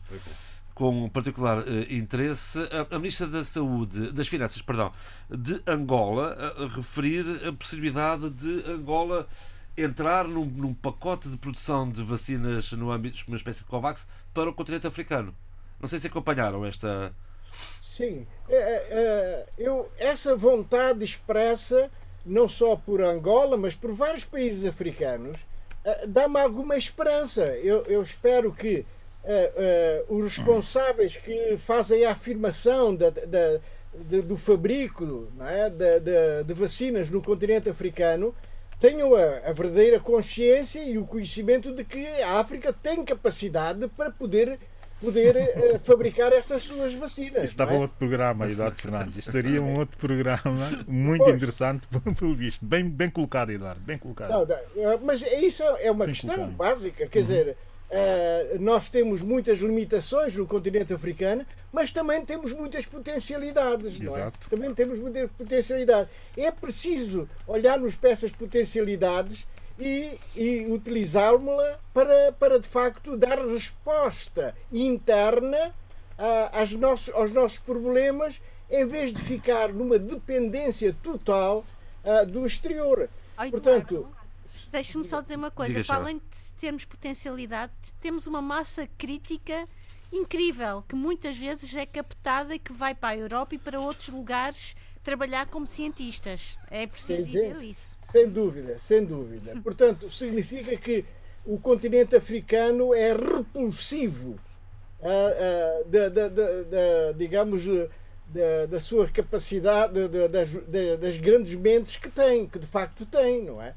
E, Vamos fechar e, aqui este. vezes não é aproveitado, não é? Zé Luís, para fechar esta, esta ronda à volta da Cimeira uh, para apoio às economias africanas? Uh, Pareceu-me uma cimeira de grande importância, até pela, pelos objetivos que se propôs. Porque para essa cimeira falou-se de um New Deal, uma nova toma, tomada de consciência coletiva, uma mudança de estado de espírito para o lançamento de uma dinâmica profunda para a transformação do continente a longo prazo. Portanto, não tinha a ver só com, com objetivos de curto prazo a ver com a Covid. Isso porquê? Porque a África teve, eh, em 2020, pela primeira vez, uma recessão Exato. económica depois de anos e anos de crescimento. Portanto, quer-se. 24 quis, anos. 24 anos. Que, quis, portanto, aproveitar isso como uma nova oportunidade. E, e, e encontrou-se, de alguma forma, os mecanismos que, a princípio, pareciam, pareciam, uh, pareciam pessimistas. Uh, portanto, o financiamento da economia africana através dos direitos especiais de saque do FMI. Exato. Uh, direitos especiais, portanto, que são, que são distribuídos consoante as cotas dos países. Acontece que, portanto, estariam disponíveis 650. Bom, eu li o Janafrique. Aí falam de bilhões, mas parece milhões. que bilhões, bilhões são mil, mil milhões. Mil, mil, milhões. Eu ainda não percebi isso. Porque é. no, Brasil, no Brasil falam também de bilhões e, trilhões. E nos é? Estados Unidos também, mas também. bilhões são mil milhões. Mas, mas repare, de 650 bilhões, uh, mil milhões de dólares disponíveis, só estariam disponíveis para a África, consoante, portanto, a cota parte de, das contribuições dos países africanos para o FMI, Fundo Monetário Internacional, 33 mil milhões. Isso era, seria um montante irrisório.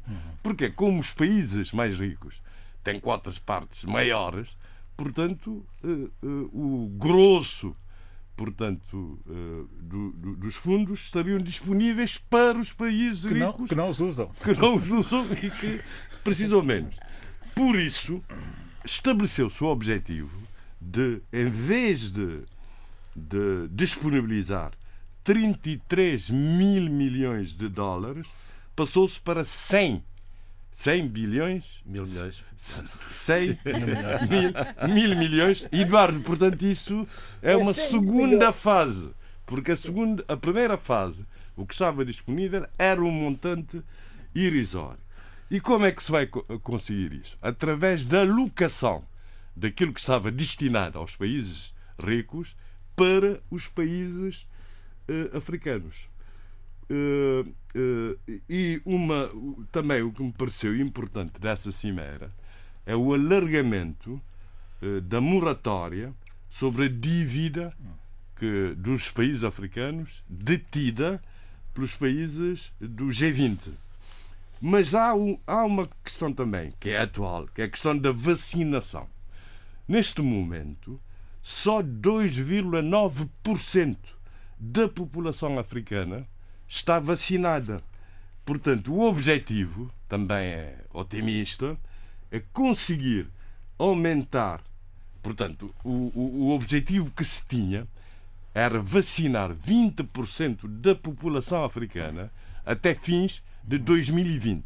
Agora, portanto, duplicou-se de 20% para 40%, até fim de 2021. Não se chega, portanto, ao que os brasileiros dizem imunidade de rebanho, mas que eu prefiro dizer imunidade de grupo, não é? é, é aqui é assim que se chama. Mas isso implicaria mobilização, a mobilização, portanto, de 50 mil milhões de dólares pelo FMI para obter essas vacinas no sistema COVAX e, e para, para, para chegar aos países africanos. Temos que fechar esta OCE e passar e, à frente. Uh, a última coisa sobre isso é isso mesmo, que é, portanto, a exigência que se fabrique vacinas no próprio continente africano.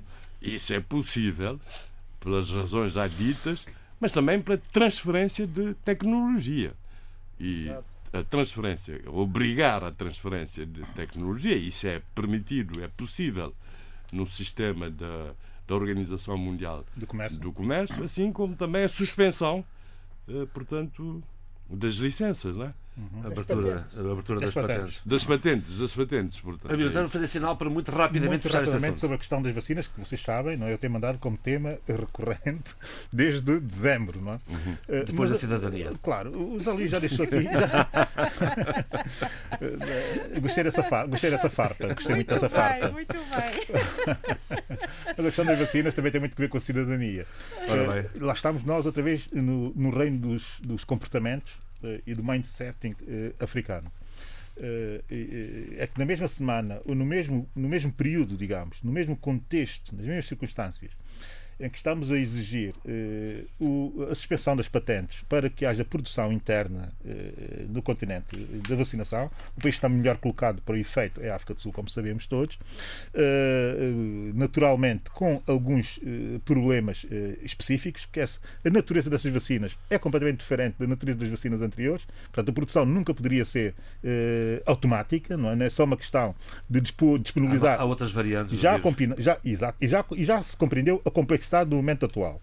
Entretanto, há aqui, eh, como eu dizia uh, há bocadinho, aqui algumas coisas que nós, africanos, e aqui está o meu olhar endógeno, que é um olhar que eu não posso deixar de ter, não podemos, eh, no mesmo período, nas mesmas circunstâncias, no mesmo contexto, ter, por um lado, a notícia de que queremos produzir a vacina para ter também alguma autonomia, uh, digamos que tecnológica e até também de investigação, que já existe dentro do próprio continente, uh, como sabemos, até a propósito da Covid. Uh, e por outro lado, temos países africanos a não conseguirem vacinar e a destruírem vacina. não terem capacidade logística sobrante. para aplicar as vacinas. Exato. Outros a ter que despachar os lotes que foram concedidos Uh, pela COVAX e pelo sistema uh, CDC africano. Uh, portanto, nós temos aqui essa, essa, essa, essa realidade dual de que estamos, por um lado, a, a, exigir e, por outro lado, a não ter capacidade para vacinar. E essa é que é a grande realidade africana. Agora, não podemos estar só focados naquilo que é a nossa relação com o exterior, esquecendo que dentro temos um problema complexo para resolver. E esse problema complexo não é só ao nível da distribuição, e da capacidade de alguns países o poderem fazer, mas também é, é uma questão de mindsetting e de comportamentos, como eu disse. Mindsetting porquê? Porque existe a mensagem, e, continua a prevalecer no continente, a mensagem de grande desconfiança relativamente à, vacina, na base de uma série de questões culturais, tradicionais também, mas contemporâneas, não é? De história. Uh, e, por outro lado, existe também uma certa uh, disfuncionalidade dos próprios Estados uh, para chegarem ao, ao, todo da sua população através de um sistema nacional de saúde, dos sistemas nacionais de saúde, que funcionem. Nós temos que trabalhar estes dois aspectos para termos efetivamente a capacidade de exigir um outro tipo de comportamento exterior. Portanto, o endógeno tem que ser mais trabalhado para que o exógeno seja de facto uh, exigível, não é? Isso é um polígono complicado. Mas é uma coisa muito estranha que é uh, há um conjunto de cinco investigadoras uh, sul-africanas. Quando começou essa crise, eu tenho que dizer isso, não posso aguentar isto dentro de mim e vou ser rápido. quando começou essa crise, um conjunto de cinco investigadoras africanas, sul-africanas desta área, da Universidade do Cabo, fizeram um apelo que é um manifesto, mas também que, que está em todos, em, todo, em grande parte das publicações científicas, né, da Lancet, Nature, etc. Grandes, grandes. Exato, e a pedir aos governos africanos, a pedir, eh, por um lado, aos governos africanos que deixassem que as nossas populações fossem testadas, ou seja, que fizessem parte dos testes eh, pró-vacinação. E na altura houve a pressão de sempre de alguns setores Uh, sobretudo intelectuais, não, intelectuais e também conservadores, que é uma mistura muito complexa dentro do continente, a dizer, por, uma, por razões históricas, mas, históricas, mas também por razões tradicionais. Cubaia, a história da Cubaia, não é? Pois, a história da Cubaia e do histórico que existe, que de facto existe, mas nós temos que ultrapassar. Uh, e isso atrasou bastante o posicionamento da África do ponto de vista, do ponto de vista uh, da investigação científica sobre as novas vacinas. E essas jovens investigadoras fizeram um manifesto e mais não só a, a, exigir que houvesse uma relação normal para que o continente pudesse ser testado, que as populações do continente pudessem ser testadas pela natureza específica dessas, dessas novas vacinas. É evidente que nós não ouvimos nada disso e, e continuamos a manter naquelas, naquela ideia do, da tradição, mas também do ideológico histórico, se quisermos. E, por outro lado, elas fizeram uma coisa muito mais avançada que foi oferecer aos, aos, aos, aos, aos países do continente toda a capacidade do Gabinete de Investigação uh, de Bionuclear da, da Universidade de Cabo no sentido de poderem assessorar cada teste em cada país com o acompanhamento técnico necessário para uh, o efeito, para garantir de facto que não houvesse, não existisse essa desconfiança relativamente aos testes. É fundamental que a África uh, consiga manter, porque hoje é um grande valor, consiga manter dentro do continente o DNA, os samplers.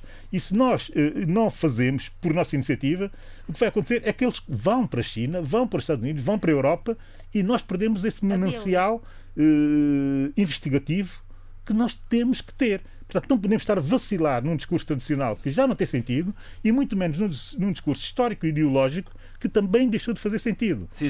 Eu só queria terminar dizendo que sublinho, que subscrevo totalmente as tuas palavras e que e, e acho que, que, essa transferência de saberes e de conhecimento é, é, é, é um déficit para para o, continente africano e eu falo como investigadora. uh, agora, queria dizer o seguinte: também é importante. Uh, uh, a par dessa ideia de modernidade, e não é na, naquele sentido que nós estamos, modernidade no sentido é moderno, do, do progresso, da expansão, do desenvolvimento económico, social, técnico há também um, um lado da tradição que não pode ser uh, colocado de lado e que não pode ser ignorado, porque é esse lado da tradição que muitas vezes provocou grandes conflitos endógenos.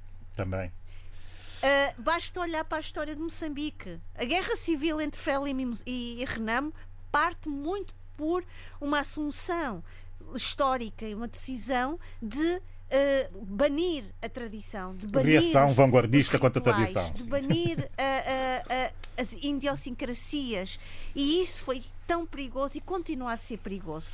Acho que a grande, só para terminar, o grande aprendizagem que é um desafio constante para nós, africanos e africanos no mundo, é saber lidar com a diferença, não torná-la não transformá-la num obstáculo e num muro inalcançável, mas sim em algo que a gente, que a gente aprenda a coabitar eh, em, em, com outras realidades, se calhar não digo mais desenvolvidas, mas com outros parâmetros, outras cores e outras formas de estar no mundo. Estou bem de acordo. Muito bem, vamos seguir em frente neste, neste programa para uma última ronda para cada um, para as uh, agendas internas. Vou começar por Cabo Verde, porque Cabo Verde tem um novo governo. Falámos descascámos este novo governo praticamente a semana passada, com base em informação do Jornal da Nação, que veio a confirmar-se toda, exceto a pequena surpresa de Jorge Santos, Ministério das Comunidades, recém-criado, diria, para ele próprio. Uh, bom, eu pessoalmente uh, sou a favor da existência de um Ministério das Comunidades. Já houve o Ministério das Comunidades na, no governo de Zé Maria Neves. Penso que a diáspora cabo-verdiana tem tal importância económica, social, de tal forma que se criou o conceito de nação diaspórica cabo-verdiana transfronteiriça. Que, é? tem, tem, metade da população uh, uh, que está no, no, arquipélago. Meio e meio, isso, cerca de 500 mil Portanto, digamos que a diáspora é estruturante da sociedade cabo-verdiana. Não só porque os cabo-verdianos, como dizia Emílio Cabral, alguém não percebeu, os cabo-verdianos não foram cabo-verdianos.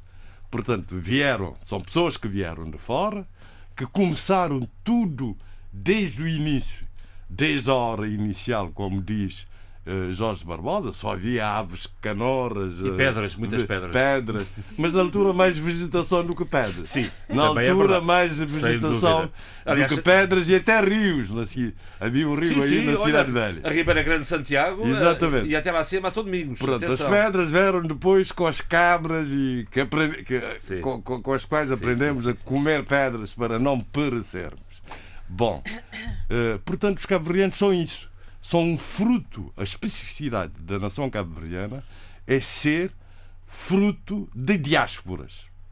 É claro que todos os povos são frutos de imigrações, mas no caso de Cabo Verde, contrariamente às Caraíbas, por exemplo, ou até às Canárias, o país, quer dizer, aquele que é o nosso país atualmente, era desabitado se houve população, não Bom, teve, não, não, teve impacto vamos... histórico. Portanto, Ministério das Comunidades, isso, Jorge, isso desde, o início, desde o início, portanto. A nação cabo-verdiana nasceu como nação diaspórica, tornou-se uma nação diaspórica, faz sentido a existência uh, do Ministério das Comunidades. Está bem entregue, Mas eu nunca pensei uh, nisso no governo. Como não pensei que a Euridice Monteiro ia entrar no governo, uh, Sheila, estás a ouvir? Entra, eu ouvir, eu ouvir. Entrar no governo como secretário de Estado do Ensino Superior, porque eu estava a pensar que o Ulisses Correia Silva, o primeiro-ministro uh, reeleito, ia ter um governo enxuto. a moda do segundo governo dele. Este não tem 18 é... ministros e 9 secretários não, Mas não, não um governo gordo, como tem. E, este e é o mais aspecto, gordo da história E nesse aspecto, e nesse aspecto, portanto, pensei que, que o, as comunidades continuariam nos negócios estrangeiros, cooperação. Bom, vamos ao que interessa. Jorge Santos, Jorge Ministro das Comunidades. O, o, o, o Jorge Santos criou-se, parece que se criou o Ministério para ele, porque não foi eleito presidente. Isso sabemos. Da, da... Não, isso não sabíamos, não tínhamos. Sabemos agora. Sabemos agora, mas claro. não, não tínhamos comentado no programa. Não, o que é, é que aconteceu? Aquilo, afinal, que eu tinha confundido que uh, os deputados teriam que ser eleitos com dois terços, que não é verdade, já corrigi, é com 50% uh, por cento dos votos dos deputados presentes, funcionou como se como se fosse dois terços. Porquê? Porque o PICB votou contra, em coerência com a moção de não já confiança. Sabia, já esperava. Uh, e, e, e, o outro candidato, uh, o outro candidato, uh, portanto, não tinha comparecido à reunião. O, portanto, o agora eleito, o Just, Deixa-me ver aqui as minhas notas. O Austelino Correia. Meu amigo é que é de Cabo Verde, não sou o, o, o Austelino Correia, que também é tão, é tão alto como o Jorge Santos, parece-me. O Austelino Correia nem, nem sequer tinha comparecido à reunião do Conselho Nacional que adotou a resolução de apoio, de apoio a Jorge Santos como presidente da, da Assembleia, como candidato a presidente da Assembleia Nacional. E o que aconteceu, e era previsível, é que é que uh, ele se posicionou que contra ele e outros contra Jorge Santos como presidente da Assembleia Nacional e o primeiro o Ulisses Correia Silva, presidente do MPD, retirou a candidatura. Mas já se esperava, uma, já se esperava esta eh, posição. É? Eu, sinceramente, Porque é para mim era, estava tudo. Estava Tem tudo... alguma leitura para a insistência no, no, do nome de Jorge Santos, não, sabendo que. Não, eu que... acho que, que, foi uma questão também de coerência. Quer dizer, o Jorge Santos. Muito bem. O Jorge Santos foi, foi presidente da Assembleia. Normalmente, os presidentes da Assembleia, ganhando o partido no poder, renovam o mandato pelo menos por uma vez foi o que tinha acontecido, por exemplo, com o PICB. É? Eh, exatamente. Portanto, era normal que apresentassem, mas, diante de sinais claros, seria um vexame uh, ir e levar aquilo até ao fim e, for, e, e, mas apesar de tudo, Jorge Santos foi a voz internamente. Mas, apesar de tudo, foi a voz internamente. Foi proposto internamente uh, para, para assumir a presidência da Assembleia Nacional. Sim, sim, é isso que eu estou a dizer. Mas depois retirou-se a tempo. E o Austelino Correia, que, bom, eu estou contente também porque ele é da minha zona, de Santa Catarina, né? apesar de ser do MPD. Uh, ele tinha dado provas que era mais consensual e fez um belo discurso que ia aprender com todos os anteriores presidentes da Assembleia, que ia novo. consensualizar o máximo e que ia ser presidente de todos os deputados. Porque o presidente da Assembleia, como sabe, é eleito por todo o mandato. Não pode ser retirado. É por todo o mandato. Ele fez um belíssimo uh, discurso. Foi, portanto, eleito. Aliás, o Ulisses Correia Silva também disse que não, que um presidente da Assembleia tem que ser eleito com o consenso de todos os deputados. Não havendo esse consenso, fica como se fosse presidente de, um, de, de uma facção. Quer dizer, começa mal. Portanto, acho muito bem que se tenha retirado. Bom, Jorge Santos, como ministro das Comunidades, anterior ministro das Comunidades, era uma pessoa que, tendo nascido em Cabo Verde, viveu muito tempo na diáspora, cresceu na diáspora, trabalhou na diáspora, a nível de embaixadas, portanto, era uma pessoa muito de resto, também há outro, outro pormenor, já agora permita-me que. que Jorge Santos não tem essa vivência. Não, não, é isso. É, bom, não, não, eu não, vejo. Eu, chegar. eu... eu queria chegar outro ponto: é que a diáspora não foi favorável ao MPD, não tem sido muito próxima não, do primeiro MPD. Há, há essa questão.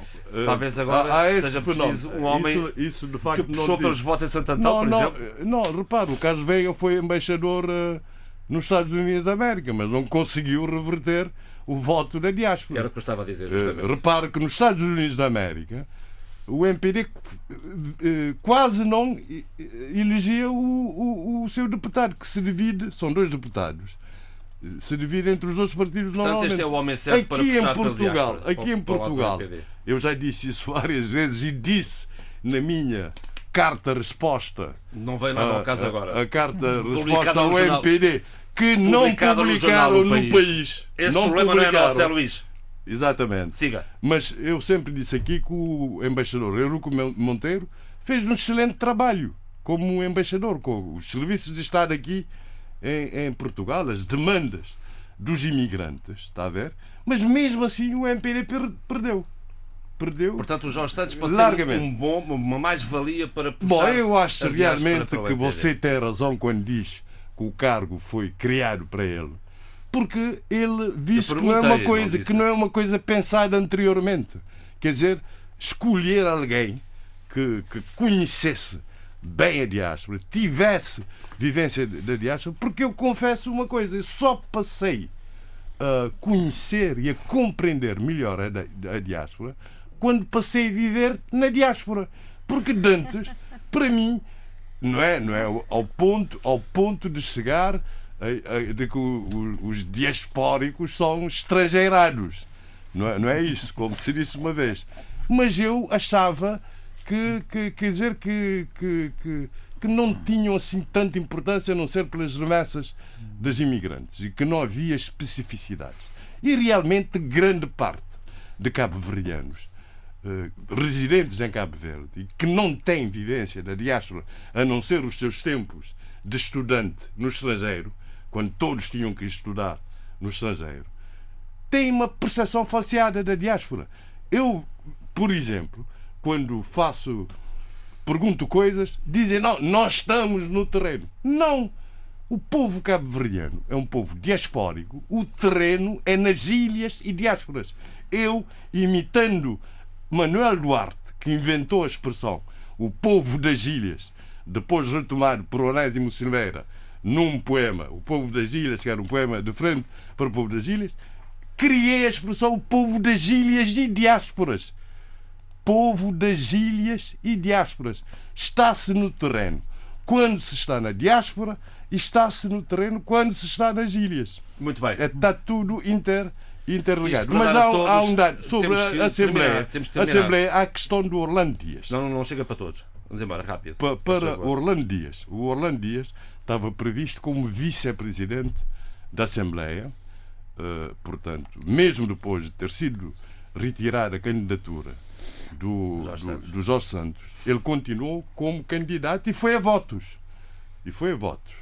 Aconteceu uma coisa impressionante, de facto, porque Orlando Dias, como sabem, o, o MPD, o PSV ganhou em toda a diáspora.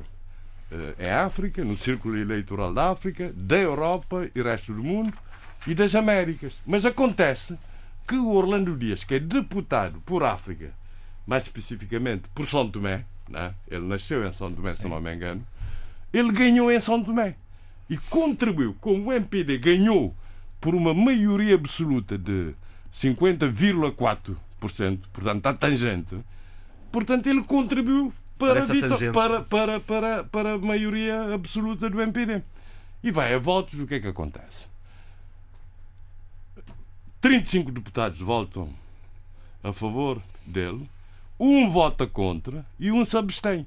Portanto, ele perde por um voto. Claro que ele ficou indignadíssimo. E, de, e imediatamente, nem sequer se insistiu, imediatamente é proposto um outro deputado para substituir como vice-presidente. E eu compreendo essa substituição, que no fundo muita gente queria que ele não passasse. Porquê? Porque senão o presidente, o Austelino Correia, que é de Santa Catarina de Santiago, e o Orlando Dias, que é de Santa Cruz, em Cabo Verde, em Cabo Verde é de Santa Cruz, teriam duas pessoas nos cargos mais elevados da Assembleia Nacional. Quando até agora, até agora o que é que aconteceu? Todos os presidentes da Assembleia Nacional foram do norte, uh, foram de, não santiaguenses. Uh, portanto, o que dizemos são palhudos, uh, do Sal, de, de, de, de outras ilhas, do norte, etc. Agora, quer dizer, podia-se cair, mas o vice-presidente era sempre de coisa. Portanto, temos que pensar também nessa questão do equilíbrio regional. Está, está esclarecido. Uh, e, está esclarecido. E, e, e, é isso, ele ficou indignado. Portanto, Pronto, digamos que o PCB teve uma boa vitória nesse início de mandato e parece, e o MPD tem que tomar cuidado para não haver fraturas e dissensões e essas coisas terríveis. Dá para todos, ficamos por aqui. Sheila, vamos a, a, e depois vou ao Eduardo, se não se importa. Sheila, primeiro, a, a democracia moçambicana depois de Afonso de Lacama e Davi Simango é um estudo do Instituto Eleitoral para a Democracia em África que me parece francamente interessante. Muito interessante. Uh, eu ouvi, nomeadamente, o professor Egídio Guambe uh, uh, explicar a importância deste estudo e e eu eu vou imprimir o artigo porque quero lê-lo realmente a fundo, uh, porque é também algo que me, que me tinha já uh, colocado a mim mesma, que era depois da morte da Vichimango, há, eu acho que há uma solidão em termos de democracia, na democracia moçambicana. Um vazio da oposição. Uh, eu acho que a oposição enfraqueceu, há um estilhaçar de, de, oposição. E acho que este estudo, e aqui eu vou ter muito cuidado, novamente dizendo que ouvi o professor Egídio Guambe, mas não li o artigo, porque uma coisa é ouvir, outra coisa é ler, no meu tempo, em silêncio. Mas o pouco que ouvi é algo muito interessante. Porquê? Porque tanto Afonso de Acama como Davi Chimão eram duas pessoas extremamente carismáticas, com, de, com características de, uh, de, partilha do seu pensamento, de estar com os outros e com o outro de uma forma diferente, mas conseguiam congregar ao, ao, à sua volta uma, alguma, e aqui vou ter cuidado, alguma uh, solidez e, e, e concentração de, de, vozes, vozes unânimes, vozes que os seguiam. E, portanto, uh, Davi Chimango e três anos antes uh, a morte de Afonso de Acama vieram uh, tornar volátil e solitária a democracia moçambicana. Neste momento, a Frelimo é uma voz hegemónica, sempre foi, mas tinha nestas duas personalidades e vozes muito ativas, vozes muito uh, carismáticas e até bastante, diria, uh, muito próprias, no sentido em que depois é o perigo do carisma uh, destas personalidades é que não deixam uma espécie de. Secam tudo à volta, não é? É como eu uh, eu, digo, eu não gostava de pôr a coisa dessa maneira, porque também não vamos desmerecer quem que muita, não vamos desmerecer não, quem a, a, está à sua volta. Deixa-me mas... só que eu pareça, a expressão nem é minha, isto foi, isto foi utilizado quando Cavaco Silva tomou o poder e, e às tantas dizia-se que ele era um eucalipto que secava tudo à volta dele. eu, eu, não vou sequer tecer uh, considerações porque uh, não, não, não, é um, não estou instruída na empatia com essa pessoa, portanto uh, eu vou passar à frente. um, e portanto, como eu estava a dizer, eles são um verdadeiro, vou usar aqui uma metáfora, um embondeiro. E okay. que, portanto, à volta, logicamente, o embondeiro terá Uh, não estão solitários, mas não têm consigo quem os acompanhe. Têm uma equipa, logicamente, uma equipa que lhes dá apoio, que lhes, que lhes oferece uh, lealdade e oferece compromisso e alma, mas que não representam uh, esta, esta ideia de soberania e de de uma espécie de, de uma, uma, uma visão maior. E, portanto, neste momento, e eu acho que este estudo veio ao encontro também da minha, da minha reflexão pessoal, neste momento, pelo fato das características das duas pessoas, Afonso de Lhacama e Davi Chimango, não há um, uma espécie de substituto, pelo menos para já, uh, nos, nos, próximos tempos, que possam suplantar ou que possam até trazer uma espécie de, de, de algum eh, conforto e tranquilidade. E, portanto, este estudo, entre outros aspectos que vai aprimorando outras questões, uh, alerta para essa para esta, para esta solidão democrática em Moçambique. Uh, achei um, uh, uh, a intervenção do Egídio, de Egídio Guam muito interessante, extremamente esclarecedora, e aqui vou ler o início da, do artigo um, que tem como título para além do primeiro título é Democracia Moçambicana pós Afonso de Acama e Davi Chimango e depois tem como subtítulo uh, Iminente fim da oposição em Moçambique que, que, e que começa assim Uh, numa entrevista que uh, Afonso de Acama concedeu após a derrota nas eleições presidenciais de 2014, diz Afonso de Acama, começa a citação: A minha morte representaria o fim da oposição em Moçambique, uma vez que a pretensão autoritária do partido governamental iria se sobrepor aos princípios democráticos. Fecho citação. talvez Afonso de Acama estaria já uh, uh, antecipando algo, algo que, se, que, neste momento nós sentimos. Nós vemos uh, um, uma espécie de, de monólogo governamental. Mas aqui vou só terminar a minha reflexão dizendo que, não obstante esta reflexão e este artigo muito interessante, uh, venho, eu agora vou usar a expressão do meu caríssimo colega uh, Abílio, não obstante a, a fraca oposição ou, ou uma oposição mais solitária e mais vulnerável, a verdade é que no tempo de, de esta oposição se demonstrar digna e ativa e, e moralmente a, a, par das suas reivindicações, uh, fê-lo de uma forma desastrosa. Estou a falar quando de toda a gente houve uma aposta em aumentar as regalias uh, dos deputados e agentes de, da Assembleia. Portanto, deixo aqui uma pequenina consideração minha, que não é pessoal, é da minha reflexão como uma pessoa que trabalha sobre estes temas e que pensa estes temas. Para terminar, se me permite, uh, João Pereira, e, e não estava na, na, na, minha agenda, mas às vezes o final do dia já começa a ser um final de dia cansativo e, e, e, sem querer o meu cérebro falha comigo. Eu queria só chamar a atenção para a partida de Gerard uh, Liziang, um grande historiador, um grande académico, um grande intelectual, embora não uh, originariamente moçambicano, mas que dedicou toda a sua vida, todo o seu compromisso de pensamento uh, a Moçambique e aos estudos moçambicanos. Um, foi um grande dinamizador ao nível do Departamento de História da Faculdade de Letras e Ciências Sociais e do Arquivo Histórico da Eduardo Mondlane. Faleceu com 81 anos e eu não poderia deixar de uh, dar aqui uma voz de gratidão, porque eu li alguns dos seus trabalhos e também os pêsames a uma família que não conheço, mas que merece de quem uh, está atento uh, a todo um, um espólio que é deixado, partilhado por gerações, a Gerard Lisian. Temos seis minutos para partilhar entre o Eduardo Fernandes e, e o Abílio Neto para notas eh, internas. Eduardo, vou assim à questão do FMI, que lembrou que a ajuda financeira a Bissau depende das necessidades e das reformas.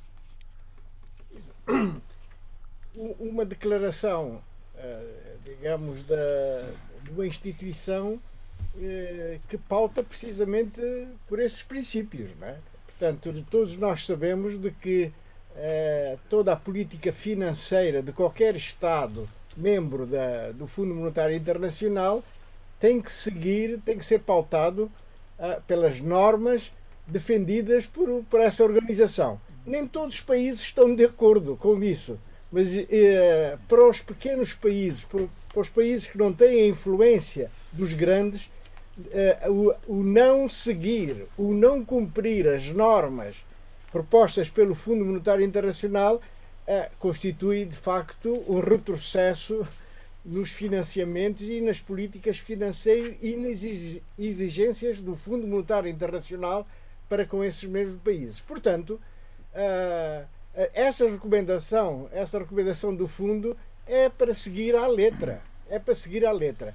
Não nos esqueçamos de que o fundo, ao abrigo do artigo 4 Uh, tem missões periódicas aos nossos países, a, a todos os países, e o, o, digamos, uma, uma apreciação negativa por parte do fundo poderá custar caro ao país, nomeadamente em termos de financiamentos e de, das políticas financeiras internas do país, é? nomeadamente no quadro do Orçamento Geral do Estado. Portanto, eu, eu considero que uh, a posição do, do, do fundo tem que ser essa, digamos, o rigor financeiro o rigor financeiro. Isso, isso é um aspecto então, extremamente. Uma, uma, dá uma forma verdade lá para Alice. Abílio, vamos. Três minutos, Abílio, rápido, por favor. Isto é muito pouco. Isto, Eu tinha aqui, tinha aqui quatro temas, uh, vou abdicar deles e vou falar sobre. Sim, naturalmente. Compreendo. Uh, mas vou ter que anunciar os temas que eu tinha e que vou, enfim, tentar abordá-los na próxima semana, pelo menos dois deles. O primeiro tema era o buzinão reação ao buzinão, o buzinão energético ou contra o apagão. Uh, a reação da cidadania na, contra. Exato, eu e a minha ligação com a cidadania. Esse era um dos temas que eu, que eu uh, trazia e o tema era exatamente o buzinão, a reação, a grande desilusão, o apagão continua e o, aventur, o aventureirismo, uh, basta lá saber quem são verdadeiramente os aventureiros. Se a cidadania ou se o poder, nomeadamente uh, o governo, uh, na pessoa do Sr. Primeiro-Ministro, que considerou os cidadãos que se indignaram e que optaram de forma pacífica por manifestar-se contra o apagão uh, elétrico, acusando-os de serem cidadãos aventureiros. E lembrando que havia eu, eleições em breve. Pois, e, eu acho que eh, esses cidadãos aventureiros não têm nada e que me parece muito mais eh, aventureiro o próprio Primeiro-Ministro do que os cidadãos daquele acusou de serem eh, aventureiros. Na próxima semana eu direi porquê. Depois, eh, em dois anos e meio, nós temos três projetos de portos para São Tomé e Príncipe. Uh, isso vai ter que ser uma reflexão profunda também da minha parte, porque uh, este governo uh, entrou com a ideia de dar seguimento ou continuidade ao projeto o último projeto eh, do governo anterior, do governo da DI, que era um porto, sobretudo, de pendor eh, pescatório, eh, mais pequeno e mais, digamos que, eh, sectorial. Eh, este governo eh, entrou a dizer que essa seria também a sua opção, que haveria de dar continuidade dentro daquilo que é a cooperação com a China. não foi assim. entendeu por bem fazer uma ou outra coisa, lançou um concurso internacional, um concurso internacional que, que saiba, porque eu sei, porque fui seguindo, acabou com a adjudicação a um dos concorrentes e agora uh, não se sabe bem o que se passou com o concorrente que ganhou o concurso internacional e já está o governo uh, anunciar uh, uma relação de adjudicação, suponho eu, que direta, com uma empresa do Ghana, que eu conheço relativamente bem, para a construção de um porto, outra vez, profundo e, e no valor de 250 milhões, sendo que mais próximo, mais, mais abaixo, em Fernão Dias. Fernão sendo que bem. também considera a, a, a construção de um porto a sério no Príncipe e outro a sério dentro da própria uh, capital. Em um. Portanto, em dois anos e meio temos três projetos para seis portos, sendo que eh, adivinho que venha um sétimo projeto, porque eh, a Zona Franca do sul de São Tomé e Príncipe vai necessitar eh, de uma estrutura, eh, de, uma estrutura eh, de recebimento de navios. Eh, portanto, já estamos aqui com uma sétima hipótese. Eu acho que é demasiado e o Governo tem que refletir sobre isso. Mas para a semana vou dar aqui alguns detalhes sobre as implicações dessa ausência de visão e, sobretudo, desta nulidade estratégica que é estar constantemente a mudar de parceiros e a mudar de abordagens a algo que é infraestrutural e que necessita de ser bem consensualizado uh, internamente para que se compreenda uh, externamente. O terceiro ponto era o novo, estatuto, o, novo estatuto remuneratório da função pública, a proposta e o debate à volta, uh, que eu na próxima semana, já tinha prometido que nesta semana falaria, é. mas não é possível. Mas na próxima semana eu tentarei dar algumas dicas. Porquê? Porque essa é a segunda tentativa de mexer nas remunerações eh, da administração pública São Tomé por parte desse governo. E eh, faz todo sentido que o faça, porque eu próprio tenho eh, falado sobre esse tema aqui reiteradamente, mas sempre dentro de um contexto eh, que é o seguinte contexto, um contexto de transformação ou da reforma global da administração pública São Tomé. Só aí sim faz sentido também mexer no estatuto remuneratório da uh, função pública. Essa é a minha perspectiva. Dentro dessa minha perspectiva existem duas coisas que são fundamentais, que é definir os critérios para o futuro uh, uh, a negociar ou a negociar com dentro da concentração social, no sentido de se perceber quais seriam os critérios para o aumento salarial mais constante, e quais seriam as contrapartidas eh, da função pública no sentido de apoiar um esforço da reforma da administração, isto por um lado, e por outro lado, a criação de uma agência específica para a gestão dos recursos humanos do Estado. Isto está a fazer muita falta e só a partir dessa agência é possível conceber tudo o que eu acabei de dizer. Sem ter isto, é impossível fazer uma reforma e é impossível também eh, tratar de, de, de, de, definir quadros e critérios de remuneração ou de aumentos salariais dentro da função eh, pública.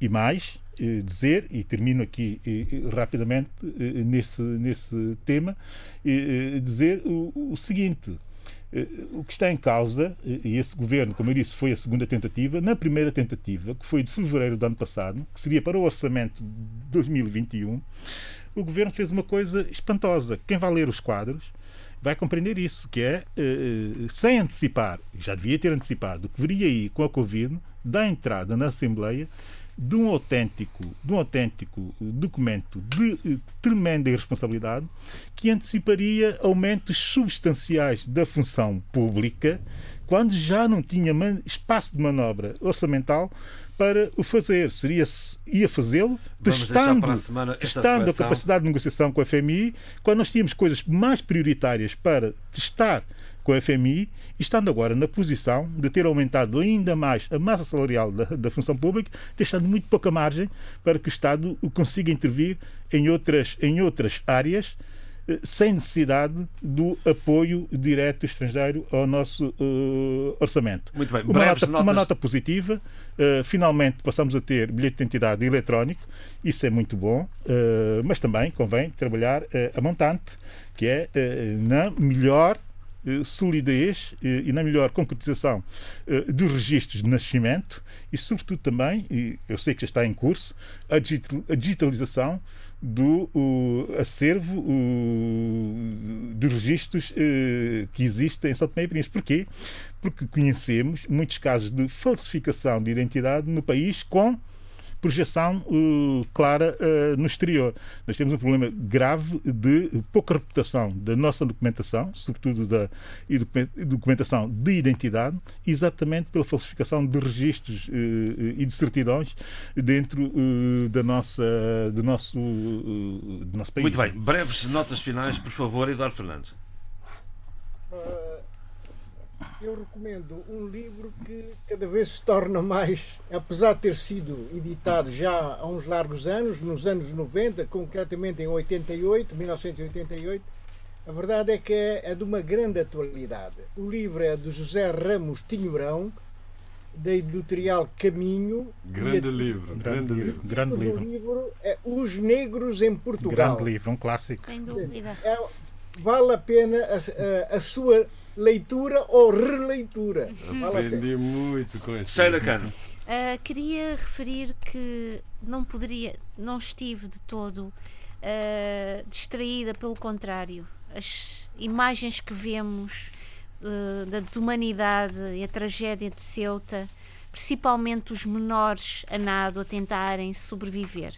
E nesse sentido, uh, vou trazer uh, da escritora mexicana que ganhou recentemente, há poucas horas, o prémio de literário de Dublin, uh, Deserto Sonoro, de Valéria Luiselli, um livro que vou já li várias entrevistas sobre o livro, já ouvi várias entrevistas com a própria escritora e tudo isto que temos visto acontecer em Ceuta uh, remeteu-me e decidi trazer e sugerir este livro, Deserto José... Sonoro, da editora Bazarov. José Luís Alfaro Eu não vou recomendar, vou anunciar a recomendação para o próximo programa, que é um livro que eu acabei de receber.